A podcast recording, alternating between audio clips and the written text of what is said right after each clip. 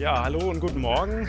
Guten Morgen hier ähm, aus Minden, aus dem Außenstudio äh, für RZ10. Willkommen beim RZ10 Podcast für SAP Basis und Security. Mein Name ist Tobias Harmes und ich habe heute mit mir dabei Luca Kremer. Hallo Luca. Hallo Tobias. Also deutschlandweit äh, wieder unterwegs im Namen äh, von äh, SAP Security, ja. Also deutschlandweit aus dem Homeoffice, fairerweise. Ähm, wir haben wieder äh, einige Themen äh, zusammengestellt und in, wir haben uns hier so eine kleine Liste gebaut. Einmal möchte ich heute über den äh, Patch Day kurz reden. Ähm, da äh, gab es einige Hot News, also ganz äh, kritische Findings. Äh, dann, Luca, du hattest das Thema ähm, ähm, gesetzliche Anforderungen mitgebracht. Also was mhm. ist so der, der Mindeststandard, den man im SAP realisieren sollte und wie könnte man das auch visualisieren? Und dann wollten wir nochmal über die Vereinheitlichung von, Vereinheitlichung von Benutzerstammdaten reden und, und wie man die Systemvermessung vereinfachen kann. Ja, also äh, wir haben uns einiges vorgenommen. Äh, legen wir mal los. Und äh, wir haben ja schon vorher darüber gesprochen. Also wenn ja. es für dich äh, okay ist, äh, ich fange ich fang mal wieder an. Bitte fang an, ja. ähm, Erstmal, äh, ach genau, äh, wir, das Ganze ist ja live, also für diejenigen, die das jetzt als Podcast hören, äh, okay, ihr, ihr, könnt sozusagen nur zuhören, aber für diejenigen, ähm, die live dabei sein möchten, ähm, so wie die jetzt hier im Chat, äh, also guten Morgen euch. Ähm, mittwochs um 9.30 Uhr äh, machen wir aktuell äh, immer so eine Live-at-Home-Session, also gerne dabei sein. Ähm, wer dabei ist, kann live mitchatten und ähm, wir freuen uns dann immer auch auf äh, Themenvorschläge oder Ergänzungen, äh, wenn ihr welche habt äh, zu den Themen. Ähm, äh, darauf gehen wir dann auch immer ein. Ja, also ähm, auch Hallo und guten Morgen, herzlich willkommen im Chat. so, jetzt äh, Sub Security Day. Gestern war wieder Patch Day von der SAP und es sind einige äh, Findings sozusagen oder einige Themen gemeldet worden, ich äh, paste das hier auch mal gerade in den, äh, in den Chat. Und äh, da sahen unter anderem sechs Hot News dabei. Also die SAP hat ja so eine ähm, Kategorisierung der, der Events oder der, der Findings, die sie da haben. Die haben dann unterschiedliche Hinweise, die da referenziert werden, in denen ganz genau erklärt wird oder ich sag mal erklärt wird, was jetzt das Problem war, aber jetzt nicht unbedingt genau, wie man das ganz genau ausnutzen kann, fairerweise, ja, damit also die Leute auch die Gelegenheit haben, das noch zu patchen. Ich bin mal durchgegangen also was mir äh, aufgefallen ist, ist auf jeden Fall eine Hot News, die äh, war auch Topscorer mit dem Score von 9,9 von 10, ja, also fast maximal. Äh, das war ein, ähm, ein Finding zum Thema äh, Solution Manager Plugin. Der Solution Manager benötigt ja immer auch Komponenten auf den entsprechenden ABAP-Systemen, die an ihn angeschlossen sind, damit er da ja Auswertungen machen kann und, und auf die Systeme einwirken kann. Und dieses Plugin hat eine Sicherheitslücke, die es ermöglicht, dass ähm, ja, man äh, Befehle ausführen kann, also Kommandos ausführen kann auf dem Zielsystem, ähm, dass man äh, Daten abziehen kann und dass man ähm, ja zum Beispiel auch so ein Denial of Service fahren kann. Also unterschiedliche Sachen, die, ich sag mal, als Eindringling Spaß machen. Das heißt, äh, da ist die Ansage für diejenigen, die ein altes SDPI im Einsatz haben, das auf jeden Fall zu aktualisieren. Also da bitte mal draufschauen. Ähm, das ähm, ist da auch der Top-Score. Ich habe mir auch noch, es gibt noch einen, der ähm, knapp darunter liegt mit 9,8. Und das ist das Thema Business Client und Chromium. Also es gibt ja die, äh, die Chrome Rendering Engine. Also der Business Client ist ja, äh, ist ja so eine Variante zur SAP GUI, wo ich dann äh, etwas besser integriert mir HTML-Inhalte darstellen lassen kann. So kombiniert SAP GUI und, und Webinhalte und so weiter, die können da ein bisschen nahtloser äh, angezeigt werden. Und seit einiger Zeit ist da schon die Möglichkeit, dass man halt diesen äh, Chromium Rendering Engine benutzt, den im Moment die SAP mit dem Business Client selber ausliefert. Und dann haben sie natürlich das Problem, dass immer, wenn es da Updates gibt, also wenn von, äh, von Google Updates dafür rausgegeben werden, die diese Updates nachziehen müssen. Und da gab es jetzt wieder Sicherheitslücken und da gibt es jetzt wieder Updates. Also das ist so ein Dauerthema, was im Moment ähm, für alle, die den Business Client einsetzen, eigentlich ein Thema ist, ne, dass die da ständig mit den Patches hinterherziehen müssen. Fun Fact an dieser Stelle, äh, sage ich gleich nochmal was zu, ähm, die SAP GUI 7.7 Beta ist angekündigt und einer der Features der SAP GUI 7.7 Beta ist, dass der Chromium Engine vom Internet, also nein, nein, nicht, es ist nicht Internet Explorer, es ist jetzt Edge, ja, Microsoft Edge. Ich verwende ihn relativ selten fairerweise, aber Vorteil ist, dieser Browser hat ja mittlerweile jetzt auch das Feature, dass es auf diesem Chromium Engine läuft. Ja, dadurch kann man sich jetzt viele Seiten auch wieder anzeigen lassen mit dem Edge, mit dem Microsoft Edge.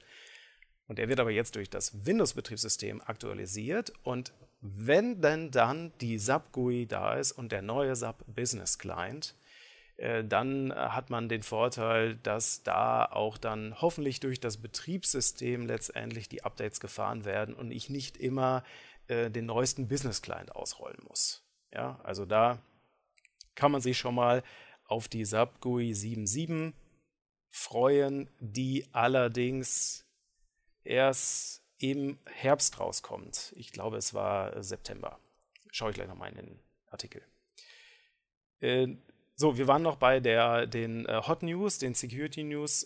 Äh, es wird auch noch, also falls ihr Business Objects mit Live Data Connect im Einsatz habt, da gibt es auch noch mal so ein, ähm, so ein Törtchen obendrauf oder ein Sahnehäubchen vielmehr. Ähm, es ist nämlich möglich, wenn man das eingesetzt hat unter bestimmten Situationen, dass man sich also völlig ohne Passwort an der Central Management Konsole anmelden kann. Ähm, also schon eine Sache, die man vielleicht einmal nachgucken sollte. Also wenn ihr Business Objects mit Live Data Connect im Einsatz habt.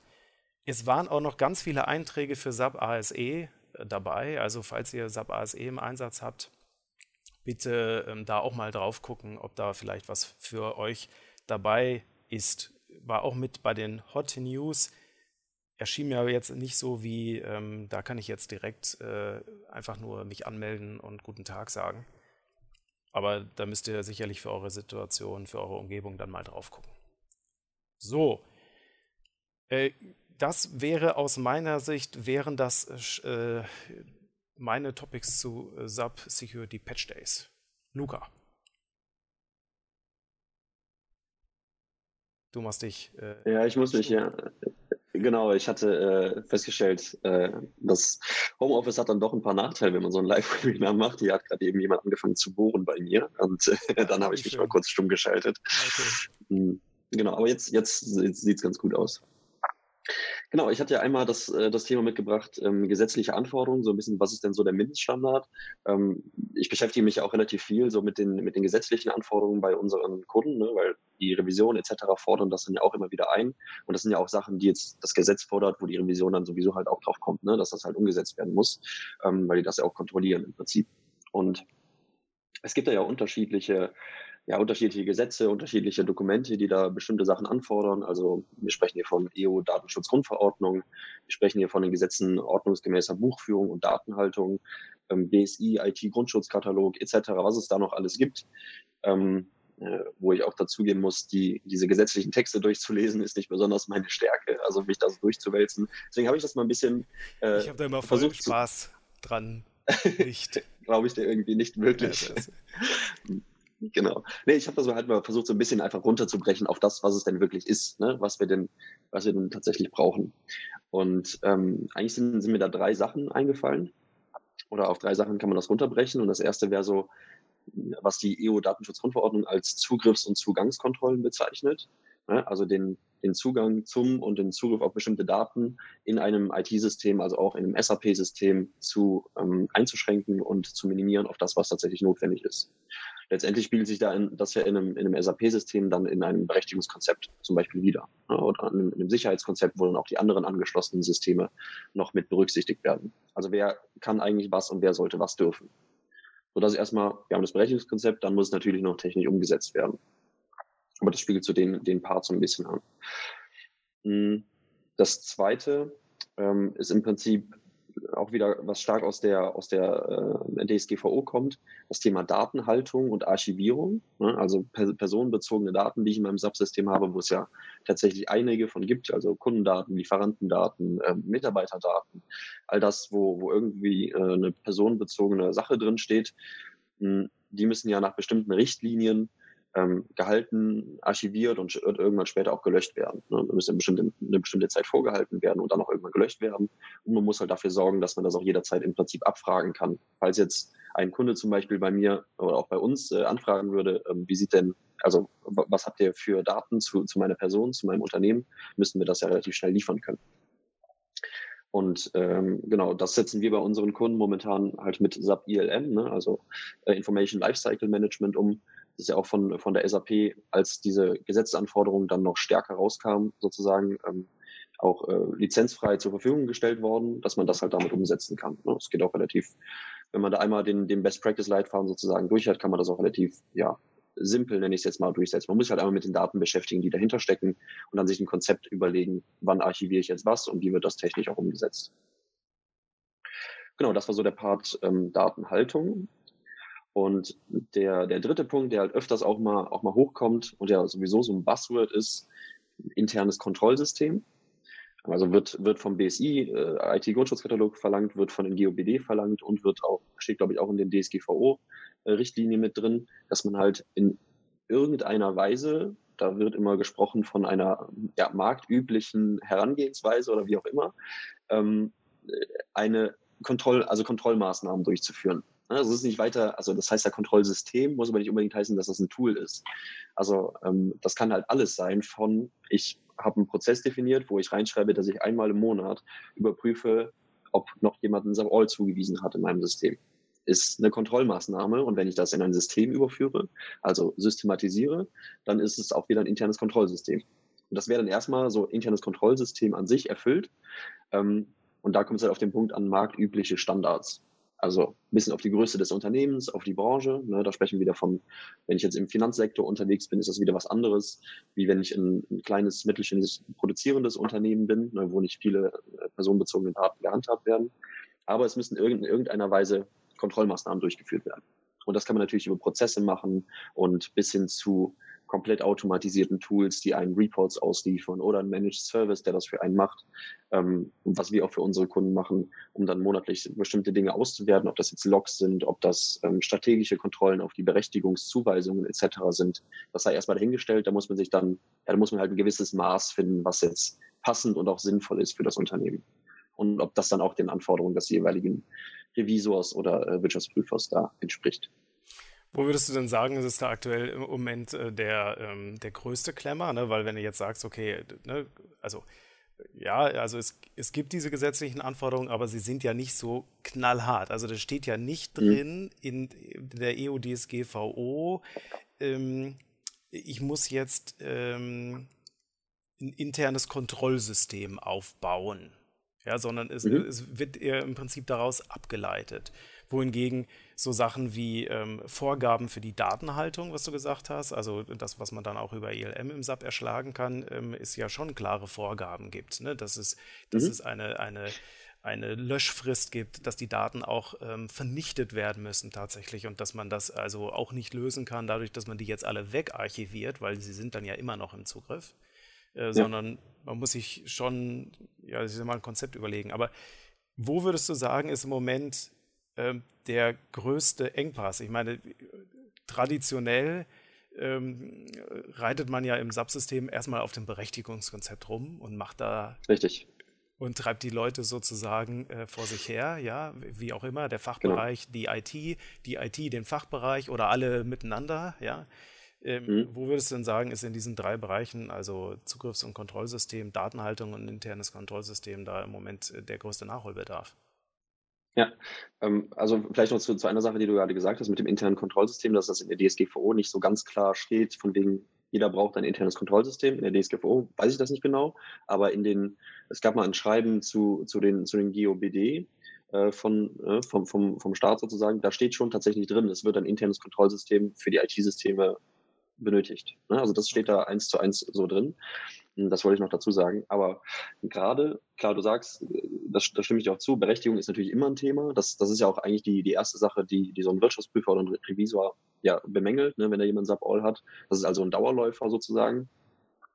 Ansonsten kommt das Thema hm, ILM oder Datenhaltung, Archivierung jetzt auch bei uns immer stärker, ne? momentan noch sehr stark im, im HR-Bereich, weil da halt erstmal klar ist, okay, da sind die meisten personenbezogenen Daten oder da ist das jedem so bewusst und dann nach und nach auch in, ja, in das Gesamt-ERP-Umfeld. Und ansonsten beschäftigen sich aber tatsächlich gerade relativ viele, äh, so wie ich das mitkriege, auch mit dem Thema internes Kontrollsystem und wie kann ich das sauber umsetzen und was bedeutet das überhaupt. Ne, vor allem auch, wenn wir sowieso die Berechtigung überarbeiten, mal unabhängig davon, ob das eine gesetzliche Anforderung ist oder nicht, ähm, ist es sowieso sinnvoll, ein internes Kontrollsystem äh, einzuführen, einfach um die Investition, die man da einmal getätigt hat, um seine Berechtigung sauber zu, zu machen, ähm, die dann auch langfristig zu halten. Weil ich wette, auch alle, die, die sich das hier anhören, kennen das wahrscheinlich. Ähm, das ist auch das meiste, was, was ich höre, wenn ein Kunde das erstmal mit mir telefoniert. Ja, wir hatten mal irgendwann ein Berechtigungskonzept aufgesetzt und dann sind die Berechtigungen historisch gewachsen. Und genau das passiert halt, wenn man keine Kontrollmaßnahmen einführt. Ne? Und dann muss man gewachsen. irgendwann wieder hysterisch, hysterisch, historisch gewachsen, genau. Mhm. Und da muss man halt irgendwann wieder ran, ne? an, den, an den ganzen Wust da und äh, das wieder neu aufsetzen. Und das ist halt wieder teuer und aufwendig. Aber internes Kontrollsystem, würde ich sagen, ist sogar das stärkste Thema. Ja. Und dann auch mit der Perspektive, dass das so ein bisschen ähm, Investitionsschutz ist in Maßnahmen, die man macht, beziehungsweise dass man dann sozusagen nicht, ähm, ja, ich sag mal, eine Mauer baut und während man da so am Mauern ist, irgendwie hinten die schon wieder runterfällt, ne? also schon wieder eingerissen mhm. wird vom Wasser genau. oder was man auch immer da aufhalten möchte, ja, ähm, dass man ja. dann äh, auch sagt, okay, das ist jetzt äh, fest, festgemauert in der Erde und äh, das bleibt jetzt auch. Mhm. Und es gibt immer jemanden, der an der Mauer vorbeigeht und guckt, ob da noch äh, alles in Ordnung ist. Ja. Richtig, ja. Ähm, die Frage ist dann natürlich auch, ne, wenn ich jetzt irgendein so System oder sowas einführe, ähm, äh, wie man das dann auch, ne, weil so, so, ein Prozess, das ist immer so ein bisschen, ja, ein bisschen schwammig formuliert. Ich bin ein großer Freund auch von, Freund auch von, von Visualisierung davon, ne? also wie, wie man das sozusagen auf das nächste Level treiben kann. Ähm, und da gibt es natürlich auch verschiedene Möglichkeiten, wie man dann so ein, so ein Kontrollsystem, ein Tool, wie auch immer, das halt visualisieren kann, dass man auch tatsächlich sieht, wo steht denn jetzt mein System, sicherheitstechnisch. Dazu hatte ja ähm, Christoph Nagy ähm, äh, letzte Woche einen Artikel mhm. veröffentlicht, mhm. äh, wo es auch nochmal darum ging, hier mit der Software Security Bridge so ein Security Dashboard ähm, zu erstellen. Also die äh, Überlegung, ich kann da auch nochmal den, äh, den Link äh, pasten zum, zum Beitrag ähm, in den Chat. Also die Überlegung, dass ich mit einer Software so ein, ähm, ein Dashboard zur Verfügung stelle, was mir ein, ein Sicherheitsframework visualisiert, dass ich also verschiedene Aspekte äh, wie zum Beispiel Erkennen von Angriffen, äh, Prävention, also das ist ja dann auch ein Stück weit internes Kontrollsystem, ne? was mhm. habe ich für, für präventive Maßnahmen etabliert, äh, dass das das äh, visualisiert. Äh, würdest du sagen, äh, dass das äh, bei den Kunden schon Standard ist? Also es, es, es, gab ja vor einiger Zeit da diese Ansage von dem Steffen Peach hier vom DSAG Technologievorstand, der von SAP gefordert hat, hey, sowas müsste doch eigentlich im SAP Standard vorhanden sein, dieses Security Dashboard, dass man mal überhaupt eine Ahnung hat, wo man steht. Ja? Mhm. Ähm, wie siehst du das? Also ist das schon verbreitet, solche Security Dashboards? Hm, bei unseren Kunden nicht. Ne? Also eher, eher sehe ich das selten, dass sowas schon stark verbreitet ist. Ne? Also es gibt, wir, wir haben auch Kunden, bei denen, bei denen ist das schon in, in so ähnlicher Form umgesetzt. Das ist ja immer, es gibt da ganz, ganz viele Möglichkeiten, wie man das machen kann. Hm, das ist aber doch ein, ein gefragtes Thema. Ne? Also ähm, es ist immer, das, das stößt immer ein bisschen auf, auf Interesse, wenn man das anbringt, ne? dass man da irgendwie ein Tool oder was auch immer, ein Service, wie auch immer, an, anbringen kann, um das auch schön zu visualisieren, was man dann tatsächlich sieht und was tatsächlich im System passiert und äh, auch die Berechtigungen zu kontrollieren, dass man sieht, was hat sich da verändert, was muss ich jetzt für kleine Maßnahmen durchführen. Das, das wird immer öfters angefragt, aber es ist noch so, so eine gewisse Hemmschwelle da, sage ich mal, um das jetzt wirklich anzugehen. Ne? Hm.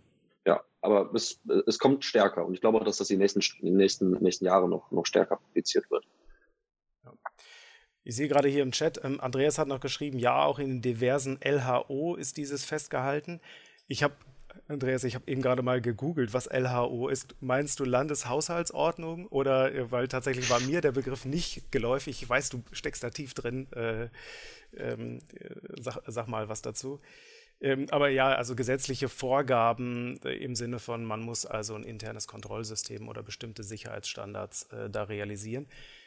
Von einem Security-Dashboard habe ich da an der Stelle noch nichts gehört, aber es wäre natürlich ein guter Schritt, also ich sage mal, auch möglichst viel Nutzen von den Vorgaben zu haben. Mhm. Weil ich finde es äh, auch immer ein bisschen frustrierend. Ne? Man macht dann irgendwie ein Konzept und das ist ja ein unsichtbares Ding erstmal. Also man sieht da nicht, wie gut das greift. Man kann das nicht messen. Man muss irgendwie einzelne Schritte im System machen, um zu kontrollieren, wie gut ist das Konzept jetzt oder wie gut wird das äh, umgesetzt.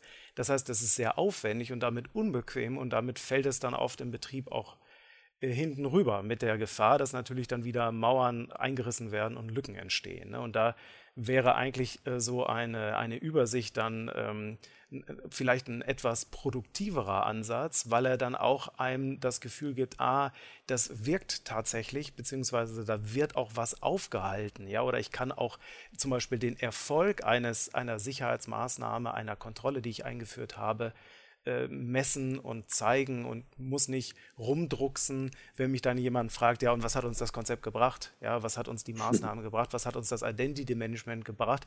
Wie viele ähm, Zuweisung können wir da jetzt einfacher machen. Ja, ja. ja. ja Landeshaushaltsordnung äh, schreibt er gerade. Ja, ja genau. ja. Ähm, genau, Christoph schreibt noch, ähm, moin zusammen, ich werde die Tage mal einen Blog in der SAP-Community zu IKS mit SAP-IDM-Standardbordmitteln machen. Also internes Kontrollsystem mit SAP-IDM-Standardbordmittel. Das hört sich sehr gut an. Ähm, mhm. Da hat er einige Best Practices hier für SAP IDM 8.0. Das hört sich sehr interessant an. Ja, auf jeden Fall. So, Stempel der Innenrevision. Ja, sehr gut. ja, perfekt. Ähm, genau. Also, das heißt, ähm, haben wir die Frage jetzt beantwortet? Also was sind so, äh, was ist so zum Achten bei gesetzlichen Anforderungen an den äh, SAP-Sicherheit? Also diesen Mindeststandard, den ich umsetzen muss. Das heißt, du, aus, aus deiner ja. Sicht, ich versuche es nochmal zu wiederholen, ähm, Mindeststandard ist, man hat das Thema Zugriffs- und Zugangskontrollen abgedeckt, also Berechtigungskonzept. Man hat äh, sich um die Datenhaltung gekümmert, also das Thema Löschen und Archivierung und äh, internes Kontrollsystem, damit also das sozusagen äh, nachhaltig auch kontrolliert und im Blick gehalten werden kann.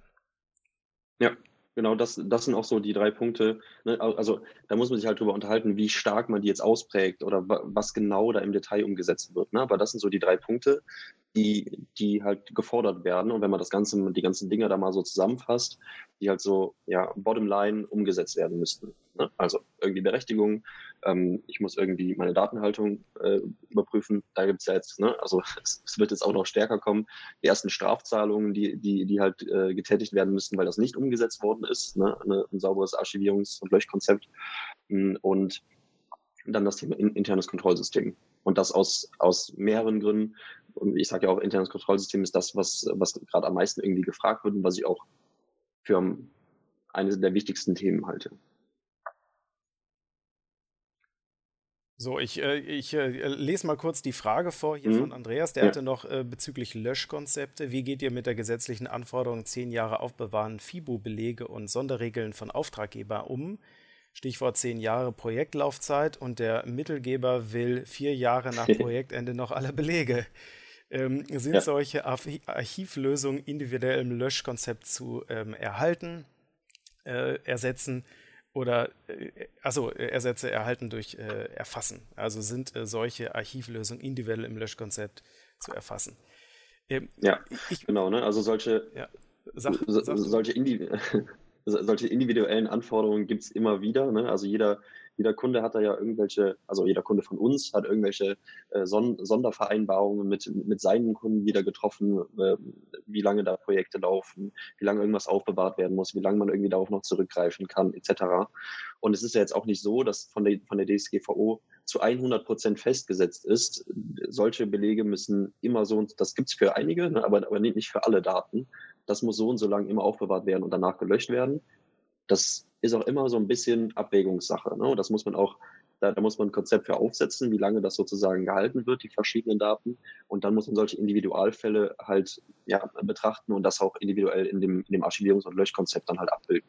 Wenn, wenn das halt wieder sauber dokumentiert ist, das ist genauso wie mit den Berechtigungen, wenn ich das wieder sauber dokumentiert habe, dass es da diese Individualfälle gibt, dann kann ich das ja auch jemandem, der das dann prüft, halt vorweisen und sagen, wir haben hier einen Spezialvertrag geschlossen, wir müssen das nachweisen, deswegen ist das so und dann sollte das im Regelfall halt kein Problem sein. Aber das kann man halt individuell da dann mit festhalten, ja. Ja, also das, äh, das deckt sich auch mit meinem Wissensstand, denn ähm, es ist ja so, dass es auch einige Themen gibt, die sich äh, absolut widersprechen da an der Stelle. Ähm, äh, ich, ich, ich, weiß, der, der Volker Lehnert von der, von der äh, SAP, der ja äh, sozusagen der, der DSGVO-Evangelist bei der SAP ist, ja, äh, der hatte da zum Beispiel ja auch das. Ähm, äh, diesen, dieses Thema, ähm, wie geht man eigentlich um mit Röntgendaten im medizinischen Bereich, ja, die dann 50 mhm. Jahre aufbewahrt werden müssen oder was, ja, äh, die, ähm, wie, wie, bringt das, man das in Einklang? Und es ist wieder so, äh, das Wichtigste ist, dass man dem Prüfer darlegen kann, man hat hier sich Gedanken darüber gemacht und man hat jetzt folgenden Weg gewählt. Ne? Man hat dann gesagt, okay, hier haben wir diese Zeit gewählt aufgrund, aufgrund dieser Vertragsgrundlage. Also das heißt, es gab eine Grundlage, es ist kein Produkt des Zufalls, dass wir jetzt hier uns entschieden haben, das länger aufzubewahren. Ich meine, äh, alle sagen immer auch gleich, uh, in so ein ILM-Projekt, da muss auf jeden Fall auch ein Rechtsanwalt und der Fachbereich und so weiter und so fort. Ja, weil es auch irgendwie stimmt. Ne? Man muss ja, man muss ja halt darlegen können auch, dass man äh, jetzt nach, äh, dass man wirklich alle Mittel herangezogen hat, um da eine entsprechende Rechtsgrundlage, ähm, also diese Rechtsgrundlage ähm, zu betrachten und umzusetzen, ja. Aber wenn man, wenn man da vorweisen kann, dass man sich da solche Gedanken gemacht hat, kenne ich keinen Fall von irgendeinem Prüfer, der da im Sechseck gesprungen ist. Ja, Im Gegenteil, die sind ja. ja dann eher überrascht, dass man, boah, da hat, sich ja, da hat ja mal jemand die Hausaufgaben gemacht, ja. Ja. Genau. So auch bisher meine Erfahrung, ja. ja. Äh, berühmte Beraterantwort, es kommt darauf an. Es kommt drauf an. Es, kommt drauf an. Aber das ist ja, ist ja trotzdem produktiv. Also es ist kein, es ist, es ist auf jeden Fall ein lösbares Problem. Ja, und, Richtig, ähm, und man genau. ist nicht allein damit. Ja. Äh, so, ich äh, schaue mal kurz hier. Was hatten wir uns äh, noch vorgenommen? Wir haben uns noch die Benutzerstammdaten vereinheitlichen äh, vorgenommen. Luca, äh, ja. magst du gleich weitermachen? Genau. Ja. Gerne. Ich gehe noch kurz auf das, auf das, äh, auf die Na Nachricht von, von Andreas ein. Ja, ich, ist mir tatsächlich gerade auch in, in, den Kopf gekommen. Er hat jetzt gesagt, jetzt klauen die Berater schon bei den Juristen. Es kommt drauf an, ist tatsächlich auch, hat, hat, hat er jetzt gerade auch gut ins Thema gepasst mit den gesetzlichen Anforderungen. Ja. Mhm. Genau, wir hatten noch das Thema Benutzerstammdaten. Mhm.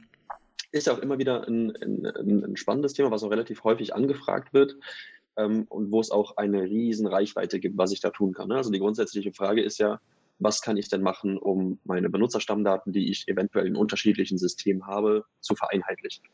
Ne? Also man kann ja mit dem, mit dem ich nenne es mal leichtesten Fall im Prinzip anfangen. Ich habe irgendwie ein SAP HCM-System, ich habe ein Active Directory bei den meisten Kunden halt irgendwie im Einsatz, ne, was, was schon mal so die Daten verwaltet.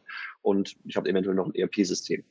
So, und es ist nicht definiert, was ist jetzt das zentrale System, wo wirklich die Daten drin sind, weil im HCM-System ist das und das, im AD sind alle, die dann wirklich einen Account brauchen und im ERP-System sind alle, die dann da auch tatsächlich Zugriff drauf brauchen. Und das ist alles nicht, nicht vereinheitlich. Ne? Und irgendwann ja, schlägt einem das halt auf, äh, vor die Füße. Mm, und genauso, und das kann man ja skalieren bis auf ganz große Systemumgebungen, ne? wo ich noch ein BW-System, ein zweites ERP, Produktivlinien, was auch immer dann noch da drum habe, ähm, wo ich halt auch eigentlich mal einen einheitlichen Stand haben will um das eventuell auch mal zu automatisieren. Und klar, die, die klassischste Antwort eigentlich auf Benutzerstammdaten vereinheitlichen, ähm, User, User verwalten und so ist ja erstmal IDM, Identity Management System. Ne? Das ist ja, wir sprechen ja von Identitäten, die da irgendwie gehandelt werden, gehandelt werden und äh, die irgendwo, die irgendwo konsolidiert werden müssen. genau. Im, im, im IT-Kontext Identität, ja. Mm, und ist auch definitiv eine gute Lösung. Ne? Äh, Christoph ist ja, Christoph Reckers ist ja, ist ja hier auch mit, mit dabei, hatte gerade eben auch schon mal was zu IDM gesagt. Mm, und setzen ja auch viele Kunden ein. Ne? Ein SAP-IDM-System gibt es ja auch viele andere Tools, die das da machen. Und das ist so im Prinzip ja die, ich würde mal sagen, die High-End-Lösung, um das zu tun. Ne? Also wo man dann auch komplette Auto Automatismen dahinter legen kann, wo das IBM als Zentralsystem fungiert, um alle Identitäten irgendwie zu verwalten und auf die verschiedenen angeschlossenen Systeme ähm, ja, ähm, auszuweiten. So, ne? und, und da seine, seine Finger so ein bisschen im Spiel drin zu haben. Hm, das ist so die, die, das Ziel, wo eigentlich jeder hin will oder hin sollte auch, um das komplett automatisiert und äh, gut umgesetzt zu haben.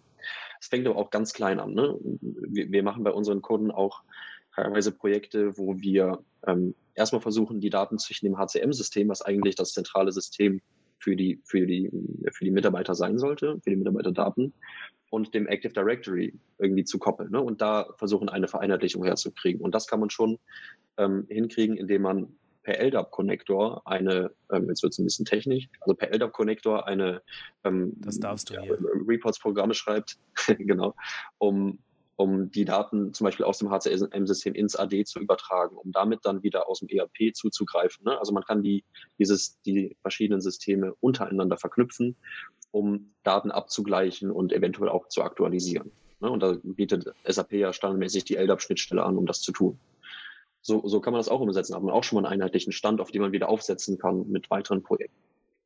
Ne?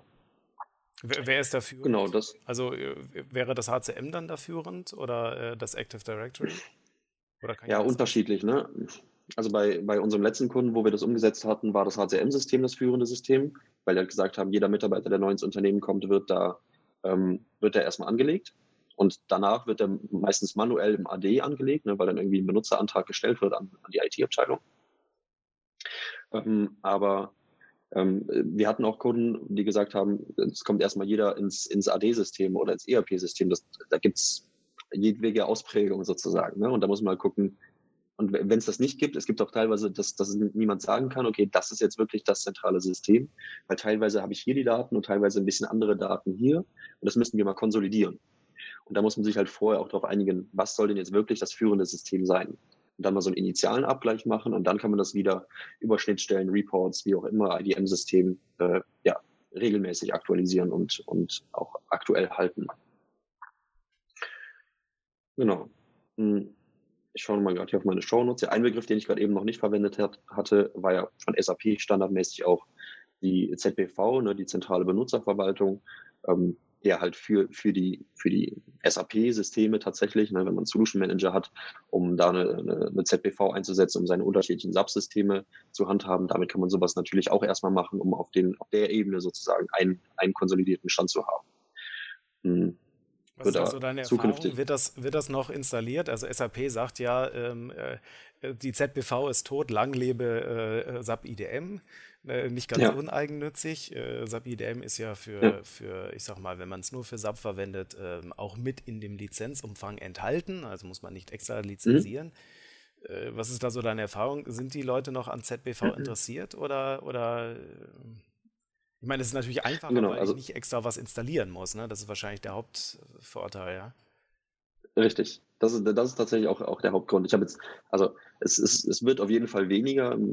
Ähm, ich hatte jetzt aber letzte Woche tatsächlich noch eine Anfrage von einem Kunden, wo ich, äh, wo es jetzt darum geht, dass, dass wir mal prüfen sollen, ähm, macht es den Sinn, hier eine ZBV noch einzusetzen oder nicht? Ne? welche Vorteile hätte das für uns und was wären eventuell Nachteile? Hm. Aber grundsätzlich, da wollte ich tatsächlich gerade auch drauf eingehen, von daher danke für die Frage. Ähm, SAP sagt, und da stimme ich auch zu, ZPV ist jetzt nicht die, die Zukunft. Ne? Es sollte eigentlich auf ein, auf ein Identity Management System hinauslaufen. Es kommt aber ein bisschen immer darauf an, wie groß halt die Systemlandschaft ist und was so wirklich die Anforderungen sind. Ne, weil nicht jeder braucht das High-End ausgebaute SAP IDM-System. Ähm, da reicht vielleicht auch mal eine kleine Lösung, ne, um, um für die Anforderungen, die der Kunde halt hat, ähm, seine, ja, seine Anforderungen sauber umzusetzen und die Daten da so zu vereinheitlichen, dass er da gut mitarbeiten kann. Da muss es nicht immer die, die High-End-Lösung sozusagen sein. Aber das ist immer, es kommt darauf an, eine individuelle äh, Betrachtung, die dann da gemacht wird. Ja. Aber es wird auf jeden Fall weniger, diese, diese ZBV-Anfragen, sondern die meisten kommen dann tatsächlich und sagen, jo, ich habe hier äh, meine, meine Benutzerdaten in unterschiedlichen Systemen und äh, ich habe das Thema Identity Management gelesen und würde mich damit mal gerne beschäftigen. Und in dem Zuge kommt man dann eventuell auch mal auf die ZBV zu sprechen. Im Rahmen der, ähm, der äh, Benutzerkonsolidierung, ähm, das ist ja auch so, äh, wenn meine Benutzer klarer sind, dann habe ich es auch einfacher, äh, die äh, zu berechtigen. Aber es gibt ja auch noch den anderen Aspekt, äh, nämlich ähm, äh, das Thema Lizenzen. Da hatte ich letzte Woche das fällt mir halt dazu ein, noch ähm, letzte Woche auch ein interessantes Gespräch mit dem, äh, mit dem Peter Kogel von äh, CIO Roundtable. Das ist ein Unternehmen, äh, was, sich, was, unter, was Firmen dabei hilft, ihre SAP-Lizenzierung compliant zu machen. Also, dass die nicht Gefahr laufen, bei einer Systemvermessung von der SAP ähm, als unterlizenziert ähm, gemeldet zu werden und dann, dass da enorme Nachforderungen auf die zukommen. Und da, das setzt natürlich, äh, ich sag mal, erstmal eine saubere Benutzer, äh, be sauberen Benutzerstamm voraus, ne? weil nur wenn, es macht natürlich keinen Sinn und das ist äh, echt eine leidige Arbeit, wenn ich mich noch mit, mit Dutzenden oder vielleicht Hunderten von Usern rumschlagen muss, die eigentlich gar nicht mehr in das System gehören. Ne? Das ist nicht nur sicherheitstechnisch ein Problem, sondern auch lizenztechnisch ein Problem. Wenn ich dann ja nicht weiß, okay, wie werden die bei der Vermessung bewertet. Aber in diesem Gespräch ähm, ähm, hat er dann auch nochmal so erzählt, was so, so Standardfälle ähm, äh, sind. Und ich äh, paste den, äh, den Artikel auch einmal hier in den, äh, in den Chat. Ähm, da war es halt auch für mich äh, neu, also die, was er da als Thema, also als Beispiel zum Beispiel gegeben hat, war, das war ein Unternehmen mit 3000 Usern und da wollte der Fachbereich halt immer den möglichst günstigsten User verwenden, also so ein Limited User, ähm, weil da die Lizenzkosten wurden halt auch auf die entsprechenden Kostenstellen umgelegt. Ne? Also das kennt man ja, so ein Verteilungsschlüssel. Und die wollten halt immer sozusagen irgendwie so einen Limited-User haben. Und der, der IT-Leiter hat aber das Problem, dass er natürlich ja das System compliant halten will, im Sinne von, dass man jetzt nicht in die Unterlizenzierung geht, sondern natürlich da die korrekte Lizenzierung macht.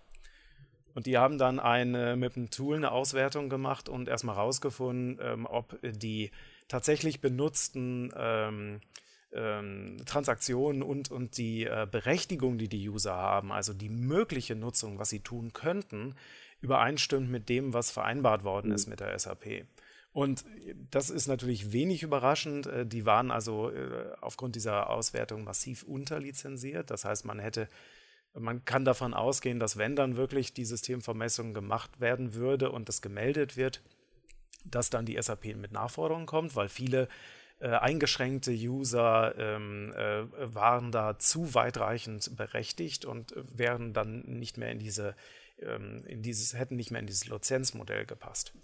Und zusätzlich war aber auch das Problem, dass man also so ein bisschen die Übersicht über diese ähm, verschiedenen Lizenztypen äh, verloren hatte und man auch nicht sicher war, ja, was ist denn das jetzt für ein User? Äh, ist das jetzt ein Full, Professional, Limited, weiß der Kuckuck was? Ähm, ähm, der soll ja einfach nur arbeiten können, aber der macht halt nur eine Sache. Ja, und wie kann ich jetzt, wie kriege ich das hin? Und da war interessant, das wusste ich vorher nicht. Da war dann zum Beispiel die Lösung, dass man in die Verhandlungen mit der SAP gegangen ist. Da haben die dabei unterstützt und haben tatsächlich das Lizenzmodell individualisiert. Also äh, sie haben dann hinterher äh, darauf hingewirkt, dass es nur noch einen Lizenztyp gab, einen individuell verhandelten Lizenztyp, einen äh, Lizenzuser.